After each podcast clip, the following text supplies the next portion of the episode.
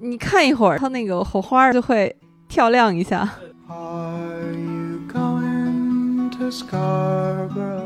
这就是我中国式的霍尔顿的想法。但是他还是坚持很相信世界是美好的，少年信心。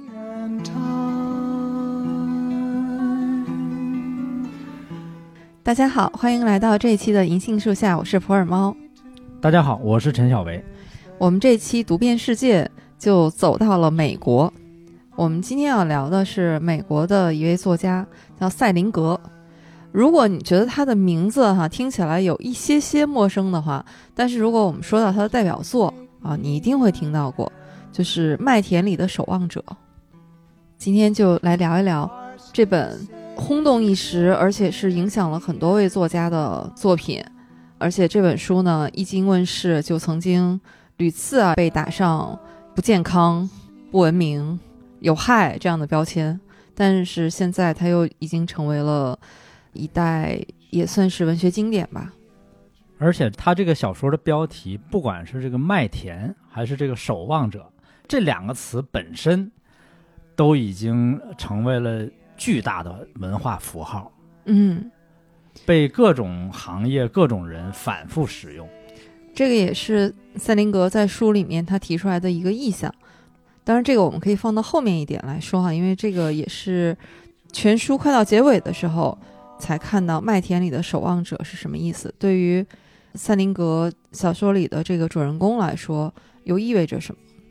小袁老师，您第一次看到塞林格的作品是什么时候？你还记得吗？其实很晚了，是我大学的时候，也是在图书馆里看的，因为他这是一个讲青春期嗯焦虑的这么一本书，但是我在青春期的时候呃没有读过，因为我身边好像没有人有，中学的图书馆里也没有，直到上大学才读。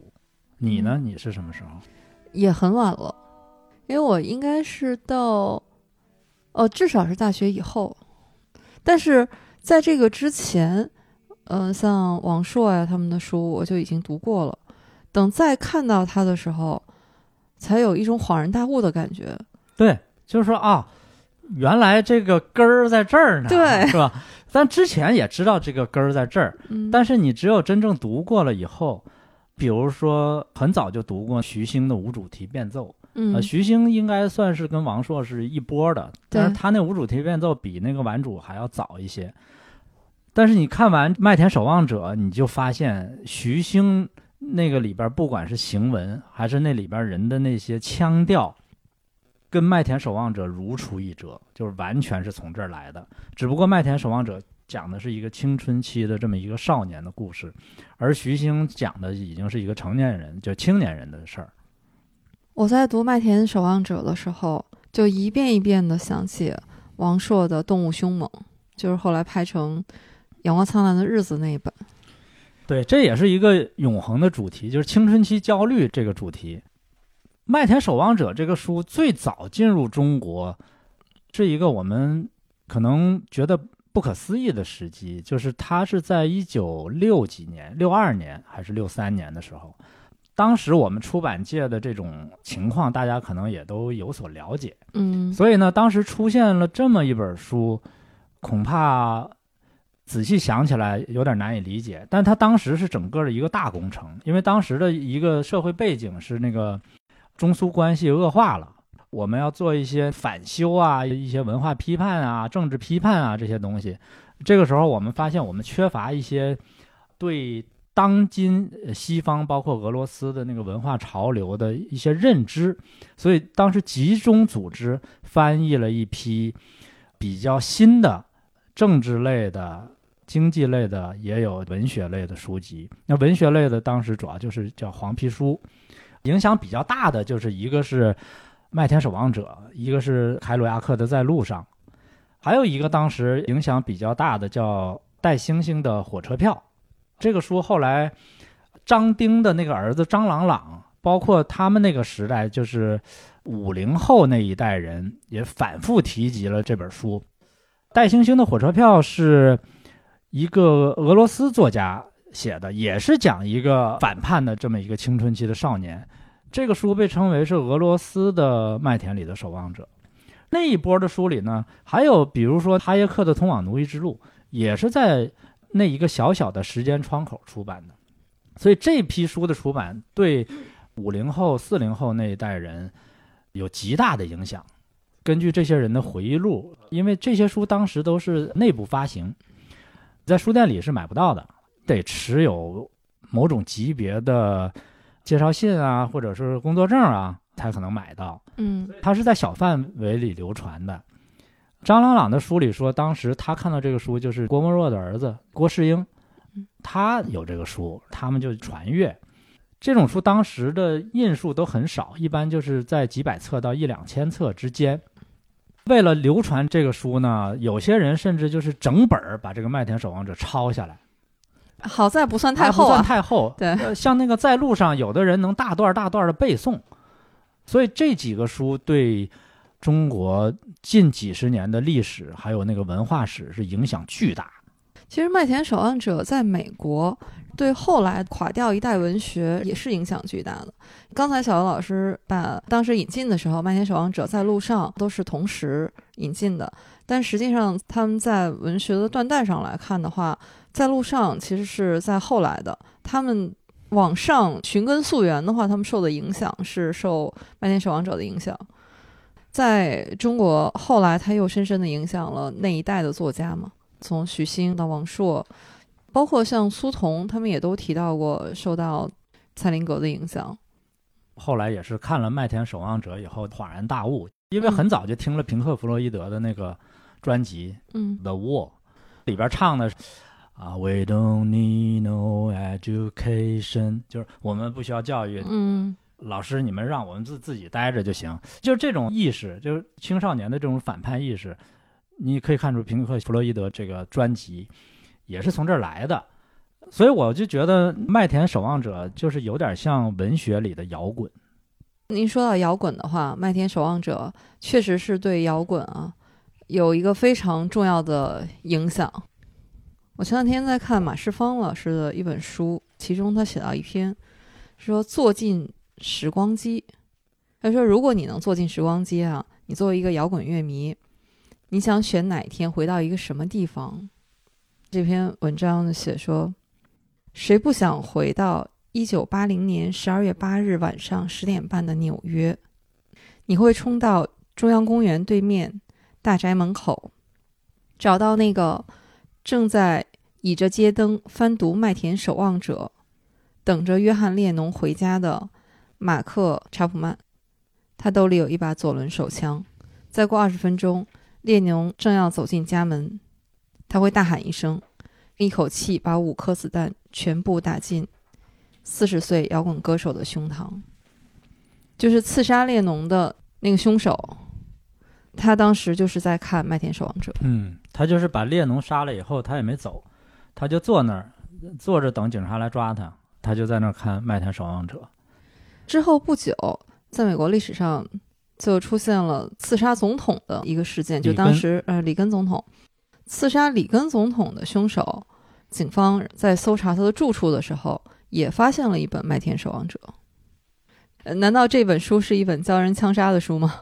所以我们刚才聊了这么多啊，我们还没来介绍这本书《麦田守望者》，它到底是在讲什么？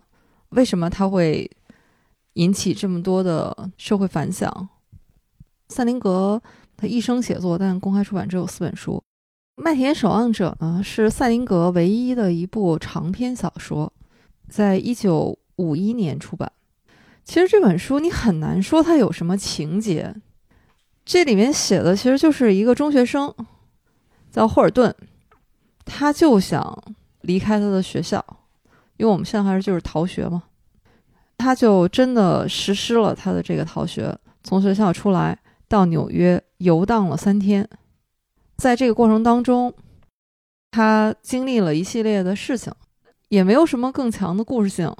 他先是去老师家里，又想去找这个自己喜欢的女孩，又在纽约的城里面想学大人的样子啊，去寻欢作乐未果。后来呢，觉得自己可能自己要死了，那是一个冬天，下着雪，他又淋了水，觉得自己可能要得肺炎。这时候他就想起自己的妹妹菲比，一定要回家去和我的妹妹诀别。他又回到家里面，和妹妹去倾诉。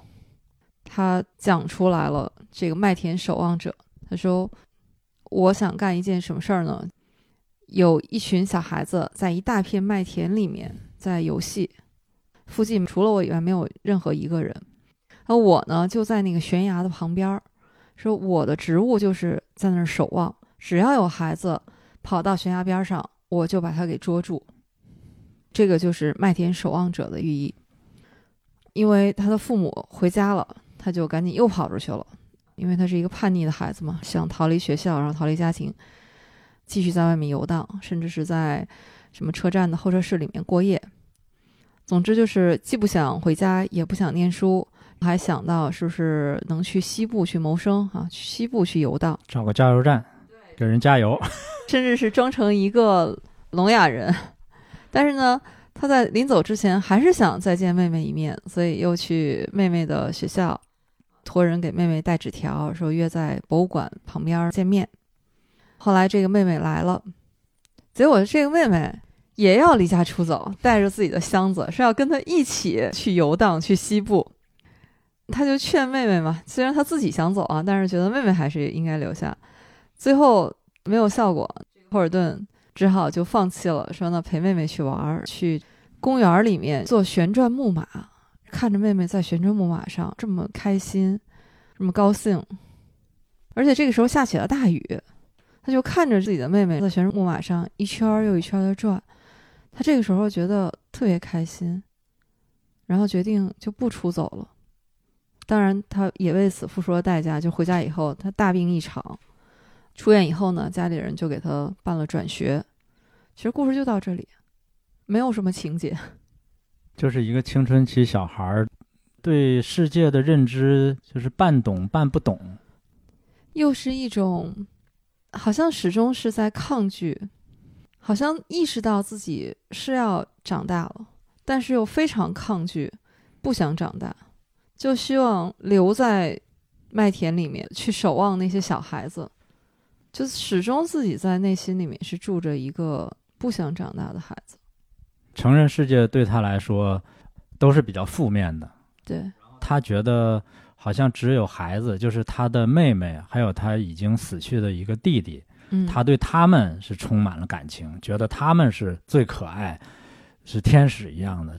这个主题其实在他其他的小说里也是这样，尤其是在他那个短篇小说的名篇，就是为艾斯美而写，嗯，那个小说名篇里边也表达了这种，他觉得。小孩子的世界才是最纯洁。与其说他是在守护一个一个的孩子，不如说他是在守护那些孩子内心里面纯真的东西。而且这个和他自己个人的选择也是一脉相承的。他后来出了《麦田里的守望者》之后，就拿着这个稿费，到很远的地方买了一个房子，就此隐居起来。他在那个房子里面。一辈子写作，但是自从一九六五年就他出版了这四本书以后，之后所有的手稿就没有再出版过。嗯，不发表了。呃，好像零星有发表，但是也不让人结集出版。呃，基本上大家现在能看到的就是《麦田守望者》《九故事》《弗兰尼与祖伊》，还有最后一本是《抬高房梁木匠们》，还有《西摩小传》。读塞林格的书的话。也是建议是用这个顺序啊。你发现除了《麦田守望者》，从九故事开始，后面三本就是他那个格拉斯家族的一个宇宙，全部都是那个家里面几个孩子的故事。普尔猫其实我挺好奇的，因为青春期的男孩的那种世界，我当然是很清楚，而且也有很多作家写这方面的事儿。啊，包括咱们刚才说的那个《动物凶猛》，还有那个《带星星的火车票》这些书，但是我一直很好奇，就是女孩的青春期这种叛逆是体现在什么地方？以你自己为例，你当时对世界的认知、对家庭、对学校的认知是怎么样的？你有这种叛逆的这种心理，或者说要做一些行动的这种，人人都会有吧？嗯，嗯，能讲讲吗？啊，这段可以考虑掐掉，主要是怕我妈听到。我觉得大家叛逆肯定是人人都有啊，但是选择什么方式，嗯女生我觉得最温和的做法，可能就是看言情小说。嗯，你那时候对学校和对家庭主要的不满是什么？还是说并没有那么严重，像霍尔顿这样？应该说没有那么严重，但是一定是有，是共通的嘛。嗯在学校里面，一天天一遍一遍的考试，和你那个时候其实是你的求知欲，还有对世界的好奇是最旺盛的时候，这个是得不到满足的。你可以选择去看书，但是你看书的这个选择是有限的。如果是依赖于别人给你选的书，那可能从学校到家长、老师们给大家选的书都是非常安全的，生怕你学坏。那但是这些书可能满足不了你当时这种另外一份好奇心，就像《麦田守望者》这样的书，包括像王朔的这些书，所以又要感谢我的哥哥。如果不是因为我有一个哥哥比我大这么多，他带回，这他肯定也不是为了给我看啊带回来的，我是无意当中闯入了一个这样的世界。我觉得不管男孩女孩儿，就是那种懵懵懂懂的，包括感情上，我是觉得读赛林格的书，行为上不会做出这样的行为，但你一定能在感情上能得到共鸣其实我是共鸣特别深。啊。那可能您是男生，我那个初中时候，我就是一个霍尔顿，甚至我可能比他还要再极端一点儿。你也离家出走吗？呃，霍尔顿是没走，我是真走了。你走哪儿去了？我那个时候呢，有一句话叫“人不中二枉少年”嘛。啊初中二年级，我是十四岁，那个时候我就不想在家待着，我也不想上学，我就跟我一个特别好的朋友，我们俩天天放学就跑我们学校后边有个小山头，我们俩放学以后就到那小山头上就策划，往哪儿跑，跑了以后怎么生存，需要带什么东西，嗯我们俩是做了精密的规划，包括看了很多地图啊，往哪个方向跑。有一天，我们俩就没有去上学，约好了，我们俩一人骑个自行车，拿了家里的钱，装了一个大旅行袋放在车的后座上。为了防止被家长发现，我们还假装先往火车站那个方向骑。我这反侦查都用上了，反侦查。实际上，我们往火车站那边走了一会儿，我们就往南那条公路走了。走之前呢，我还写了几封信，给嗯我父母写了一封信，给老师写了一封信，给同学写了一封信。还交代的还挺周全。对，很周全。信里就说你们甭找我，你们也找不着我，我不会再回来了。我要过我自己想过的那种生活。我们俩就走了，但是那个时候我们实在是太幼稚了。走了之后有很多重大的问题。第一个重大问题，我们头一天晚上已经从沈阳已经骑到辽中县了。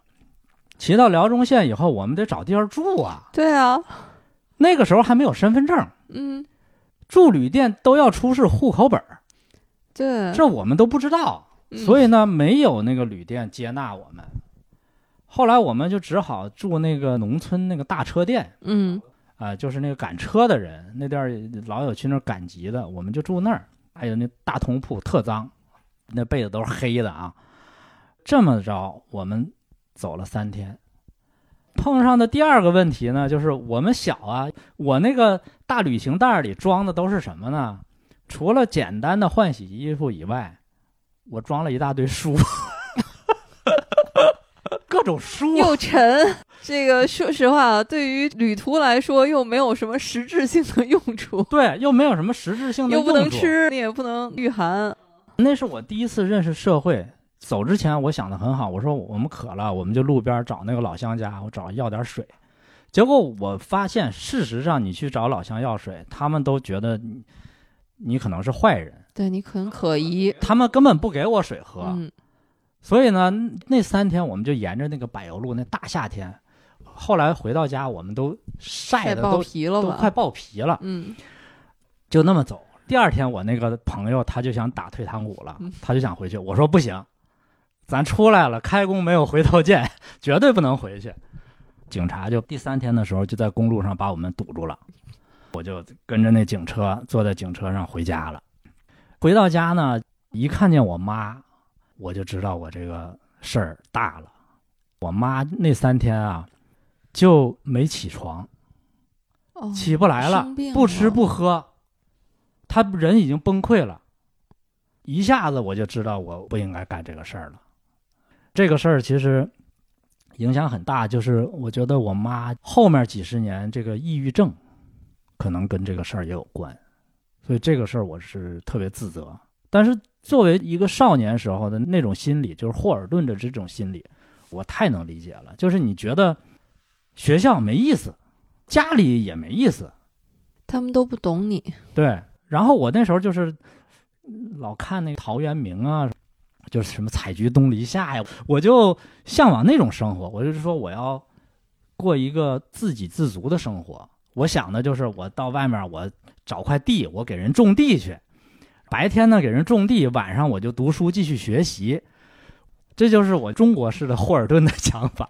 所以我对这个《麦田守望者》这个书，后来我大学看了以后，太能共鸣了。那您真的是沈阳版的霍尔顿。啊，就是沈阳版的霍尔顿。回去学校，结果我那个朋友被处分了，我没被处分，所以这个事儿也是一直是我一个心病，就是觉得啊、呃你看这个事儿其实是我策划的，结果呢，我那个朋友反而被处分了，我反而没事儿。你是不是经过了那个夏天就长大了？对，好像一下后来就懂事儿了。然后之前，哎，就是小孩儿嘛，青春期的那种中二嘛，后来好像一下就懂得做一些什么事情要为别人考虑一下。我的行动也就仅限在就是自己看书和听摇滚，可能没有采取这么激烈的，就是肯定没有付出这么激烈的行动、啊对，。因为男生比较会行动嘛。但是你青春期的时候，那一颗想出走的心，哦，那可能每个人都有过。嗯小杨老师，就连你出走的时间都跟霍尔顿一样，也是嗯三天。这一下 对我的震撼太大了，有点大是吧？没想到是吧？我真没想到。啊，之前您说您的那个全面催化的那个时期，包括那样的一些行动吧，那个都在我的这个范围内。嗯，我觉得都差不多。但是真正付诸实践的离家出走，而且还三天，嗯，我觉得这个可以。嗯有的时候小的时候你干了一些特别出格、特别不可思议的事儿，没准儿对长大了以后的你的处事反而会有帮助。因为我青少年时期是特别极端的一个人，但是经过了这些事儿以后，我觉得我成年以后就比较懂得去考虑各个方面的因素，然后考虑别人的，比较注意别人的感受。嗯，小老师，嗯因为我是知道您特别喜欢短篇小说啊，《九故事》肯定你也是你很喜欢它，《麦田守望者》和《九故事》这两本书，在您心目当中，您更喜欢哪一本？我很难给它评出来一个高下，我觉得都挺好的。那个《嗯麦田守望者》这个小说整体来说是一个非常好的作品。嗯九故事里边那几个短篇小说呢，我读短篇小说有一个习惯，就是我读完以后啊，我会在那个目录上给它做一个标记。嗯因为一般短篇小说集不会是每篇你都特别喜欢，我会在我特别喜欢的上呢，我都画一个横线，标记一下。这样的话，以后比如说你重新再读这个短篇小说集，你就挑那个你画了横线的读就行了。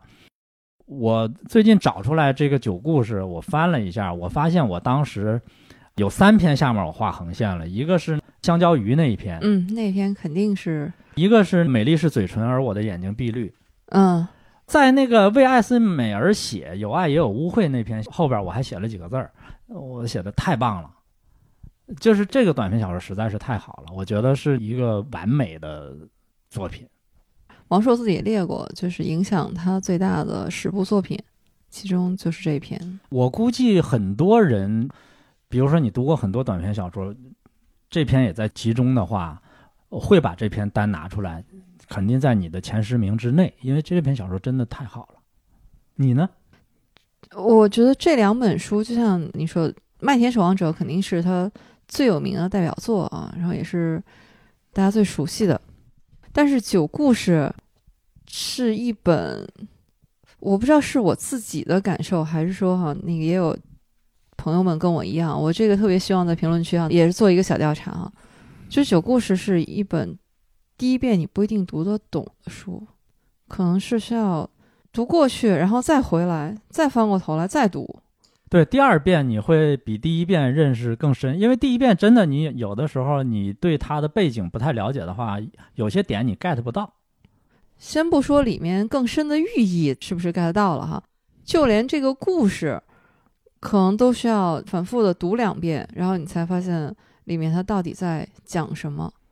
因为它这九篇短篇呢，篇幅都非常短，但是里面的信息量巨大，经常是前后你发现很多关键的线索，可能就是一句话夹在对话当中。可能就划过去了。《九故》这篇短篇小说集，确实是属于后劲儿非常大的一本集子。其中，就是您最喜欢的这三篇，嗯，你是哪几篇？我这可能没有划线了哈，但是印象特别深的几篇，首先肯定是抓香蕉鱼最好的日子了。我对第二篇康涅狄格州的威格利大叔这嗯，那篇、个也很好，尤其是它的结尾，其实都挺好。对，其实是都我是很好那个在好里边挑出来更好。呃对 这篇，尤其是结尾，整个这个小说集就多少年没看，我也会想到这个结尾。呃，当然，那个为艾斯米尔写这篇不用说了，这也是公认的这种好。还有就是他最后一篇《泰迪》，读《泰迪》的时候也是那种，就是后来看那个王朔的《过把瘾就死》，我就一下想到这篇。过完瘾就死那个开头的那个没有水的游泳池嘛，一下想到这篇。对，九故事这篇呢，一共九个故事哈，我没有办法把九个故事在这儿说一遍。赛林格的这个作品呢，尤其是前面这两本，你都会发现它很难说有什么情节。但是，我觉得我们还是可以挑几个说一说。小姚老师，嗯您刚才说到你喜欢的这三篇啊，香蕉鱼这篇肯定是绕不过去的。对，嗯，因为香蕉鱼本身这个词现在已经成了一个意象了。嗯它这个香蕉鱼呢，它是那个主人公跟一个儿童对话，他给这个小孩儿讲了个故事。他说，看上去很正常的一群鱼，嗯他游进了一个香蕉洞里，那个洞里全是香蕉。那些鱼进了香蕉洞里边儿，它就疯狂的吃那个香蕉。吃完了以后呢，它们都吃的走不动了，就出不来了。就就这么一个隐喻，哎隐喻嗯啊，但是这个隐喻到底是什么呢？其实他并没有解释。包括这个里边这个主人公就是这个西摩，最后自杀了。他这到底为什么自杀，他也没有解释。对这个香蕉洞呢，有的人说是这个香蕉洞可能是隐喻这个这个战争啊，就是士兵进去以后就是陷在里边儿了，然后精神也被摧毁了，也出不来了，。这个也是和赛林格自己的经历有关，因为他就是参加过战争。对，因为他就参加过战争，他参加过那个诺曼底登陆，而且他确实在战争中他也是很受刺激，他得了应激障碍，后来他还去那个纽伦堡的陆军医院住了过一段儿，就是治病。嗯但是也有人说，那个香蕉洞指的就是五十年代那种消费主义开始兴起，就是那种物欲，也也有说这个的。对，到底指什么不重要了，但是就是说他这个小说里传达出来的那种情绪、那种气氛，让人感觉好像是他在对成人世界的这种腐败啊、物欲啊、不公正啊，好像他在发脾气，就就这种感觉。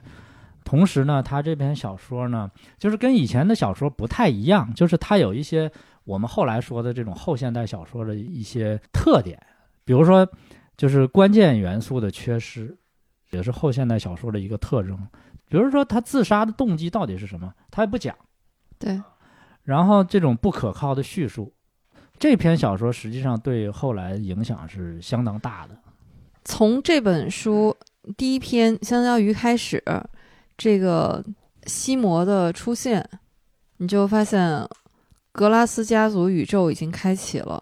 你会在后面赛林格的作品里面反复的看到西摩这个名字，以及就是他的兄弟姐妹们，包括在这篇里面，我们可以从对话里面推断出来，他这个时候应该是结婚不久，就是在和自己的妻子出去旅行的时候，在屋子里面，他就开枪自杀了。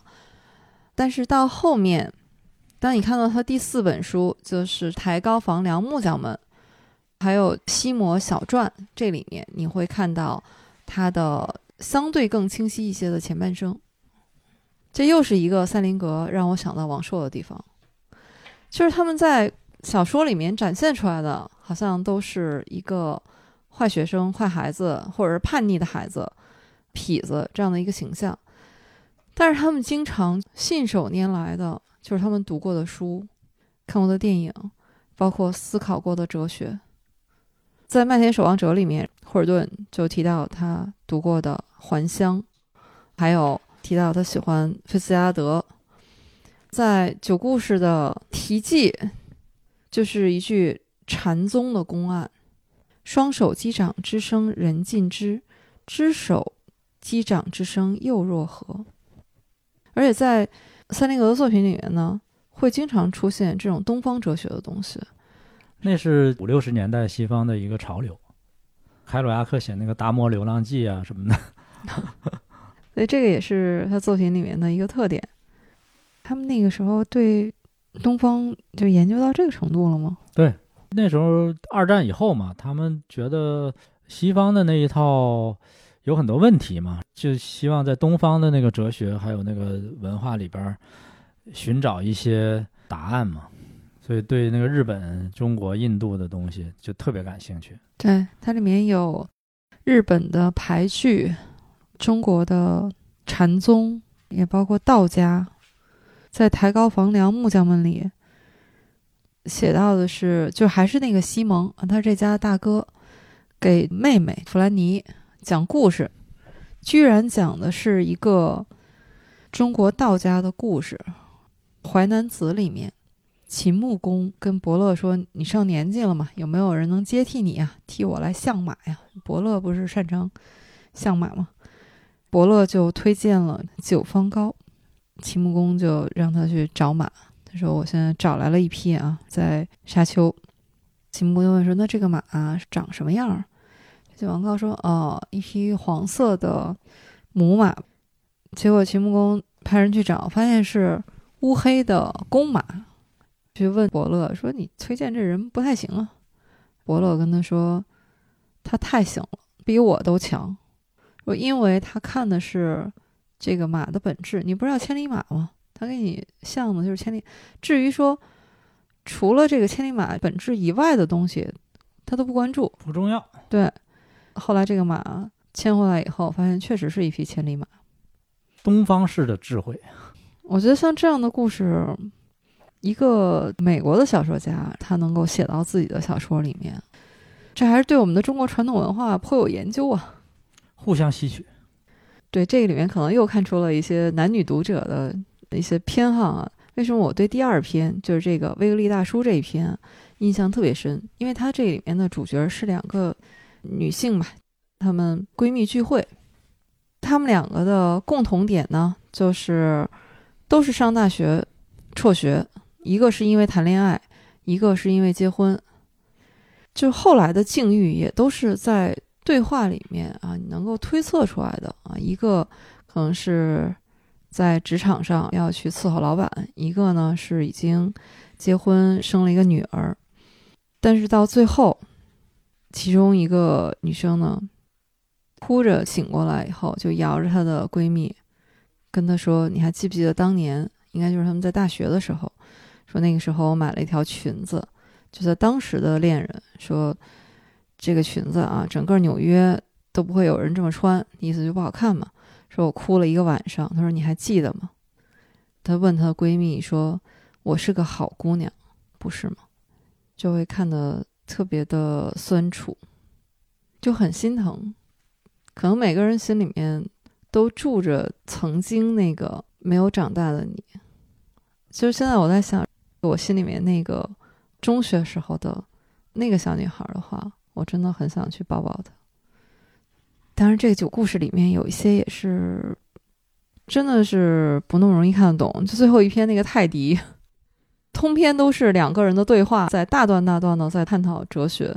这个小男孩就是：“我只有十岁，但是我是一个转世回来的，我可能会死在一个没有水的游泳池里面。”而最后呢，传来一个小女孩的尖叫声。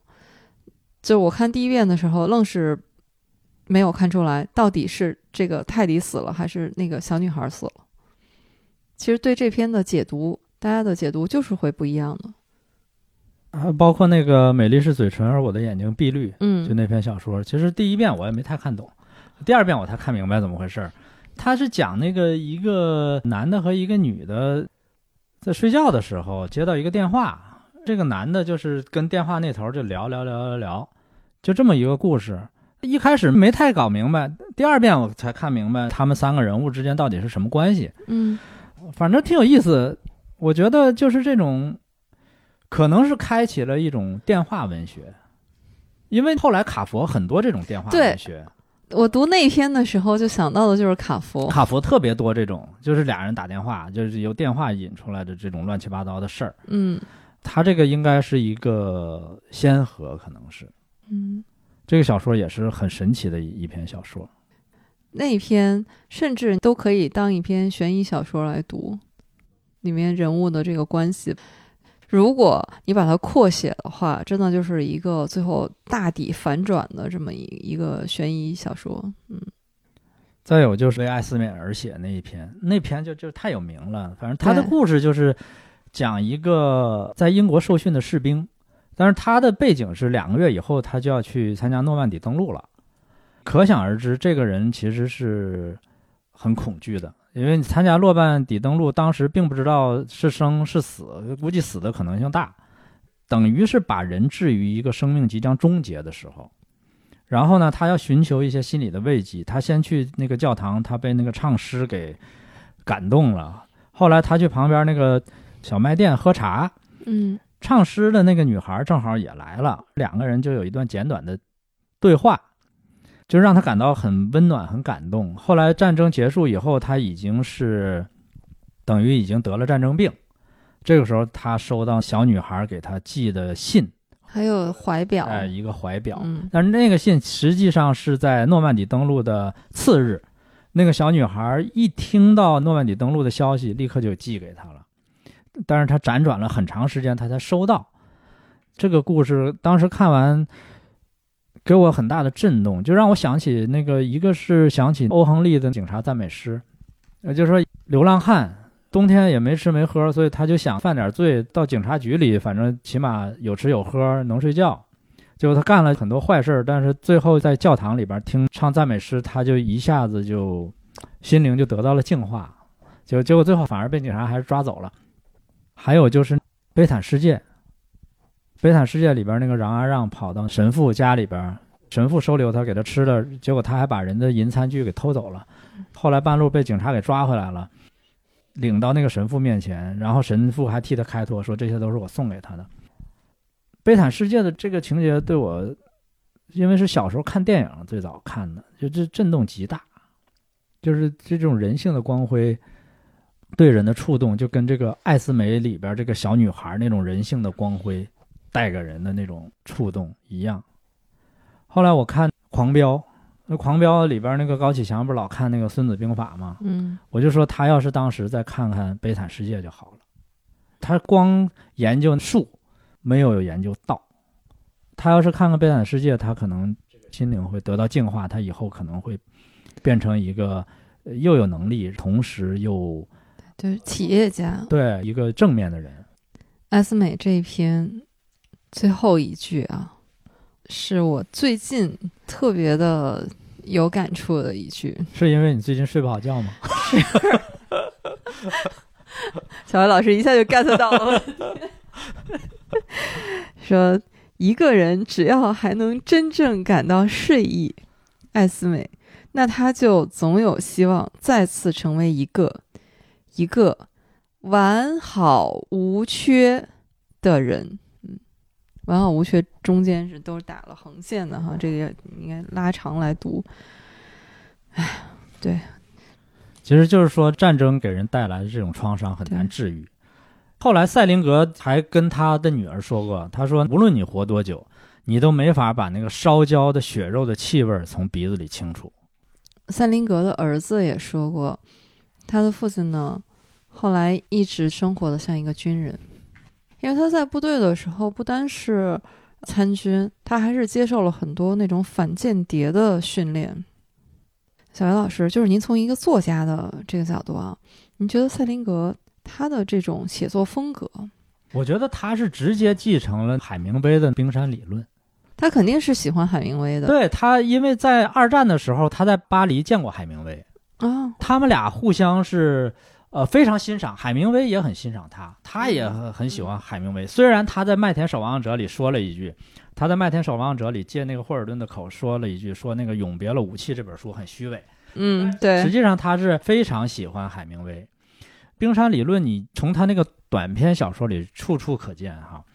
但是我们有的时候说冰山理论吧，你下面得真有冰山，别光上面这尖儿，下面实际没东西。很多人这个冰山理论它下面没东西，你这个冰山构成就是说你得有人性深处的东西，或者人与人之间没法言说的那种关系。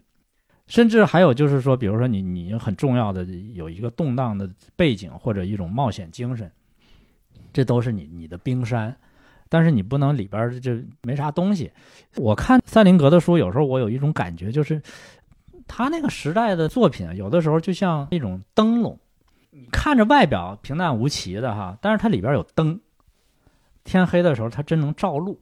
但是后来有些作品呢，你就感觉它不管那个灯笼外面如何精雕细刻，但它里边没灯，这个就就就不行了。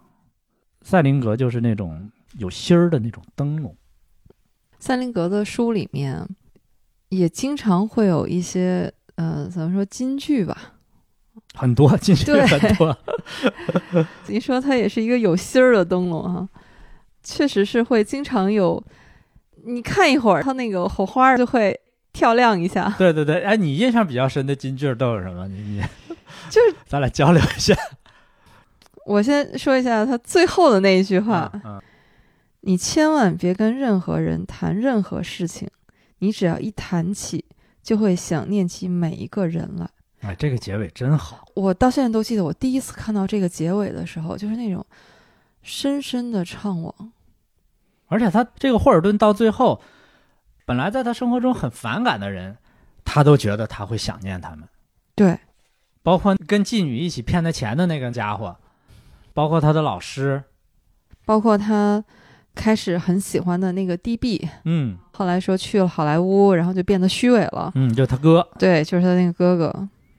小维老师呢？你印象我我特别深的比较多，的，有几段我都特别印象特别深。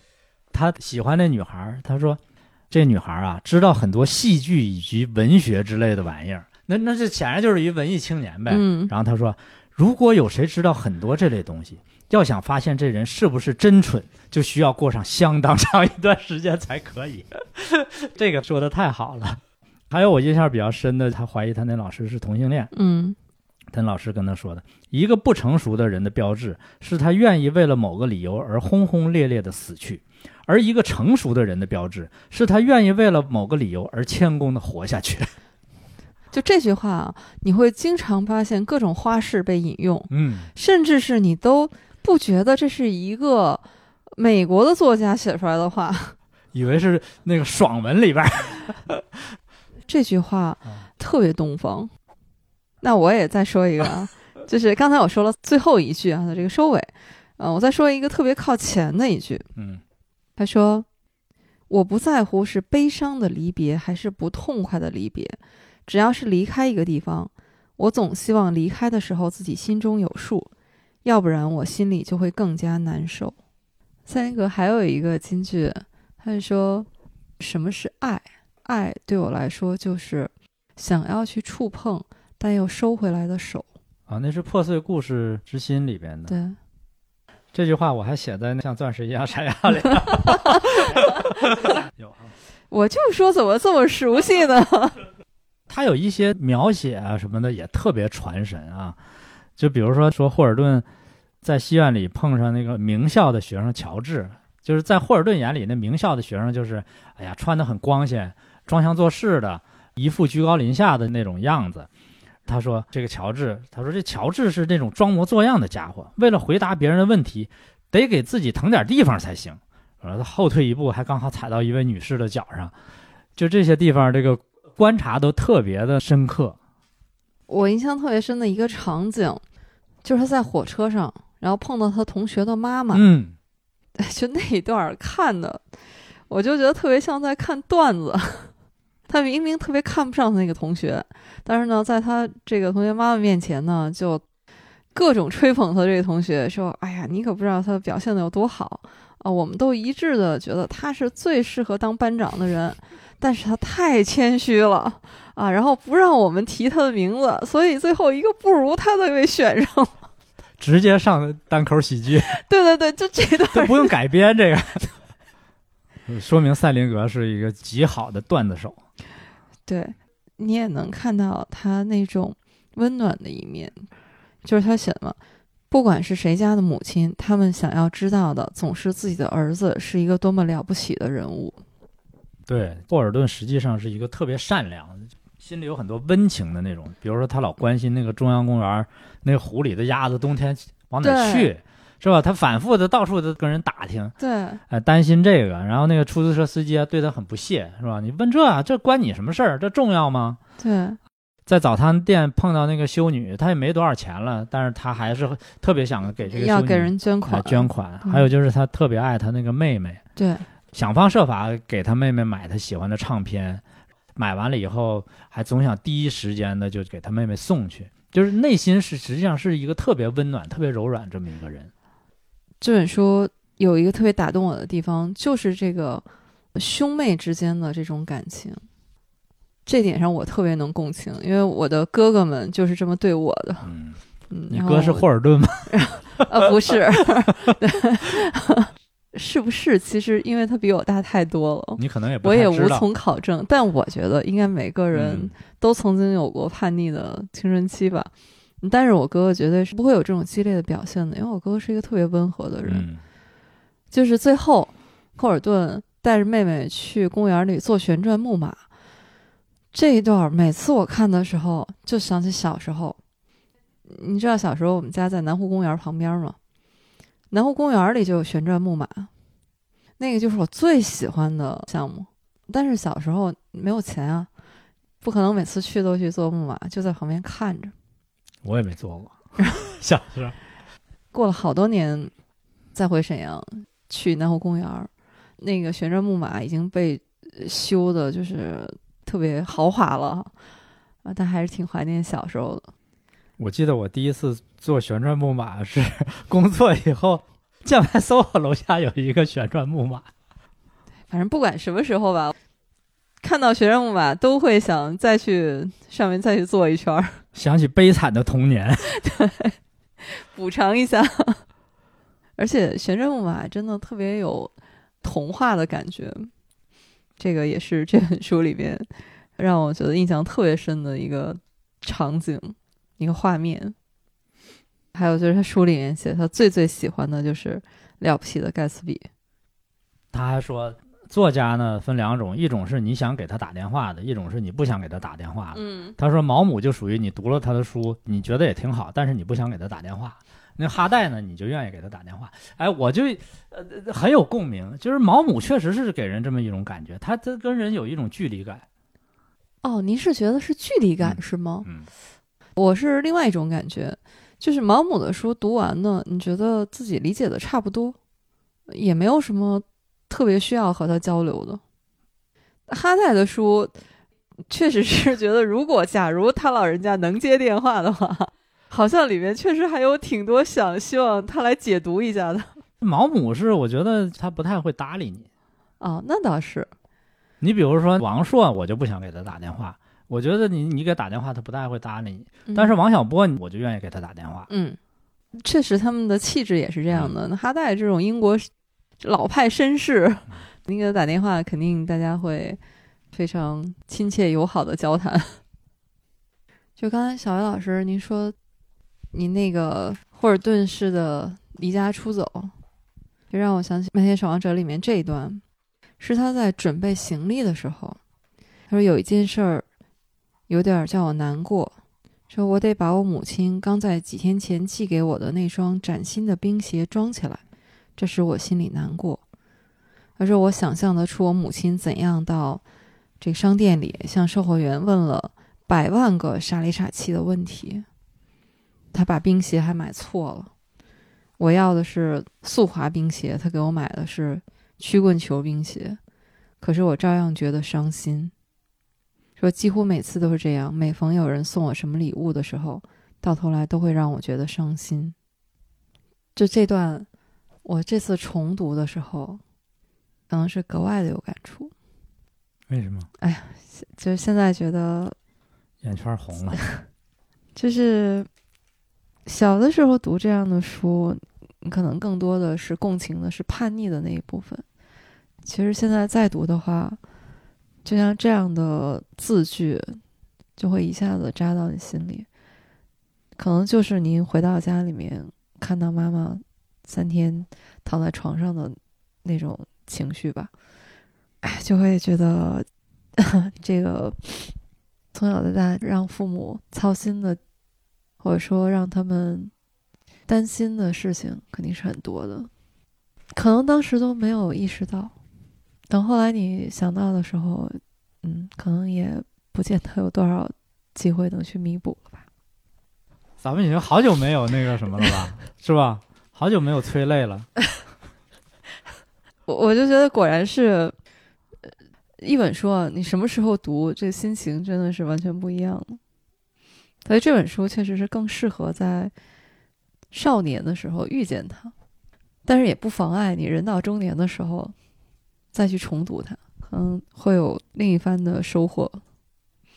我们聊了赛林格的这两本书，对，还有一个很有意思的现象，就是赛林格呢，他真的是作品比他本人要出名，经常会遇到这种情况。你说赛林格，大家要反应一下，但是说《麦田守望者》，几乎就是不用解释哈，大家都知道这本。这个《麦田守望者》，我经常会想起一幅画面，就是有一次我是去坐火车，那是一趟夜车，在候车大厅里面，就那个夜车嘛，因为人特别挤，就连坐的地方都没有。我就站在那儿，看见一个女孩站着，她也没有座儿，手里面就拿着一本《麦田里的守望者》，而且是译林出版社的那个蓝色底儿的封面，上面是有一幅画的那个版本。对你刚才一眼就看到我那个书架上面有一个英文版的《麦田守望者》的对，出版本的样子。那个书，就是我一个很好的朋友去加拿大留学，他从加拿大回来就给我带了这一本书。嗯，我那同学也是一个文学青年，所以可能文学青年不管后来选择了一种什么样的道路，最后都会殊途同归，还是会又回到 文学的这条路上来。给你拽回来。看小叶老师现在就是藏书、写书、做播客，都是跟这有关的。对，可能在当年成长的路上给我们种下了这些火种吧，那到最后还是会在心里的这片麦田里面燃起熊熊烈火。人小的时候感兴趣很多东西，或者你学一些东西，有的时候大人会说这个东西没用，或者说对你升学考试没有用。但是实际上，等你成年以后，往往是这些东西比你上学的时候学的那些东西更有用。任何兴趣，只要不损害他人，只要不是那种特别无聊、伤身体的那种东西，不要轻易的否定它。这个兴趣可能是陪你走到最后的，嗯，因为人其实到最后都是孤独的嘛。我们上次聊《百年孤独》的时候，其实也聊到这个话题啊。你看上校后来就是做小金鱼啊，做几条再给融了，重新做，就靠这个来抵御后面漫长无聊的后半生。其实前几年去学写字的时候，就有这个感觉，就是什么事情是到最后你只剩下一个人，就只有你自己和自己在一起的时候，然后做这件事情还能让你觉得有意思、有乐趣，能支撑下去。人都需要有这样真正的兴趣爱好，就是那个能抵御你漫长孤寂的。要不然时间真的不好打发呀。其实主要还是说，你怎么能感受到快乐？这个又是想到赛林格的一个金句啊。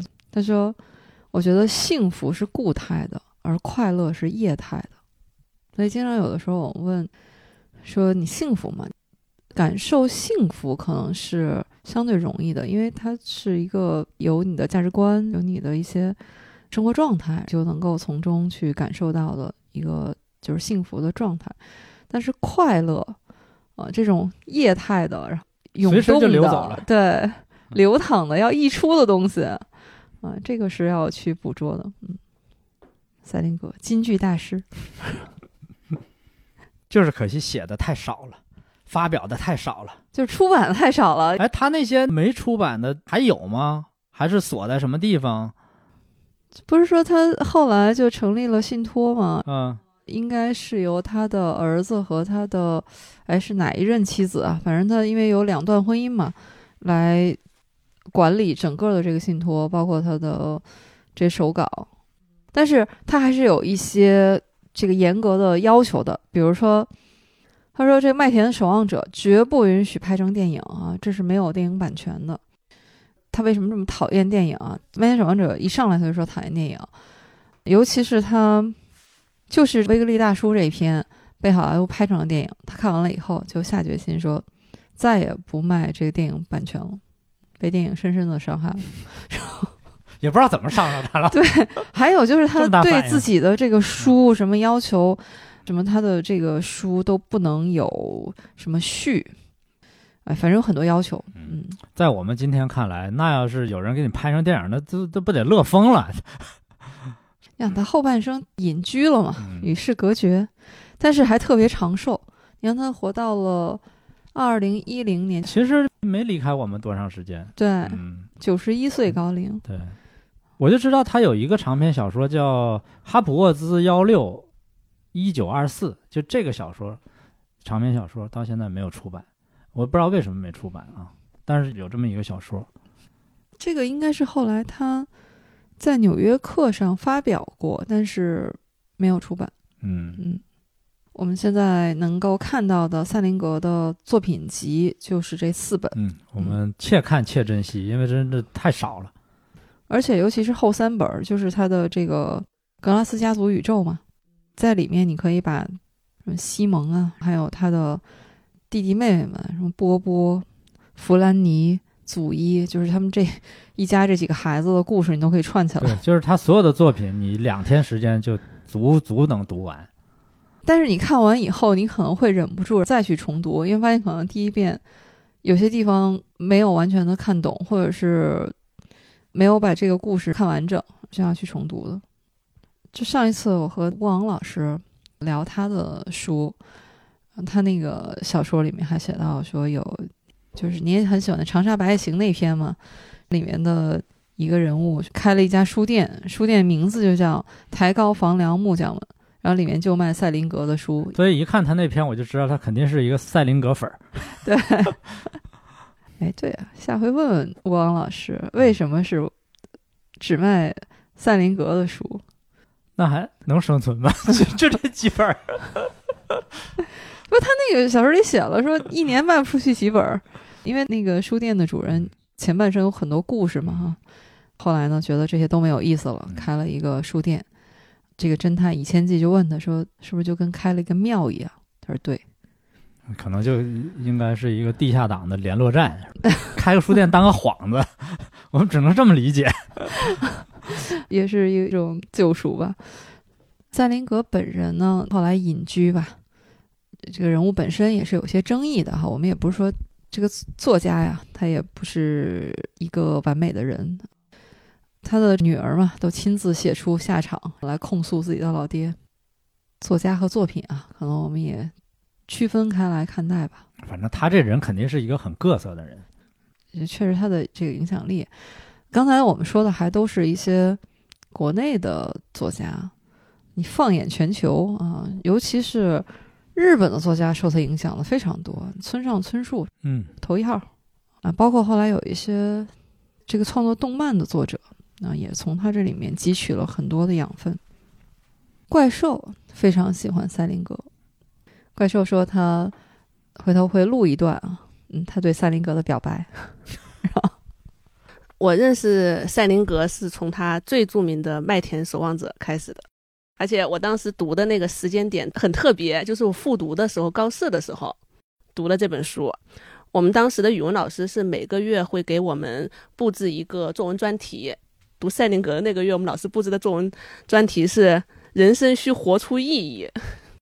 看来这就是两个形成了一种绝妙的讽刺，然后就。文思如料崩，一下子写了两千多字的大作文。那个作文是属于选作，你每个月他会布置一个题目，你写，就是锻炼我们高考的作文能力嘛。那年写了两千多字，然后在作文里面骂学校，然后但是深得我们语文老师的喜欢。我们语文老师说这篇吧，我给你满分，但是呢，你这高考的时候这么写吧，运气不一定会这么好，可能会得零分。年轻嘛，就是一种虚荣心，就是这就是很大程度上满足了我的一定兴趣，就是它确实好，只是说它不符合高考的标准，所以说，哎呀，我还是很高兴的，也是因为这连锁反应，我就是对《麦田守望者》可能有特别的偏爱，本身也很喜欢这本书。后来我在网上看了一段特别好啊，就是。不希望落俗的少年，叛逆又善良的别扭的活着；希望保护所有孩子的童年，爱家人，讨厌虚伪，思念王帝，尊敬哥哥。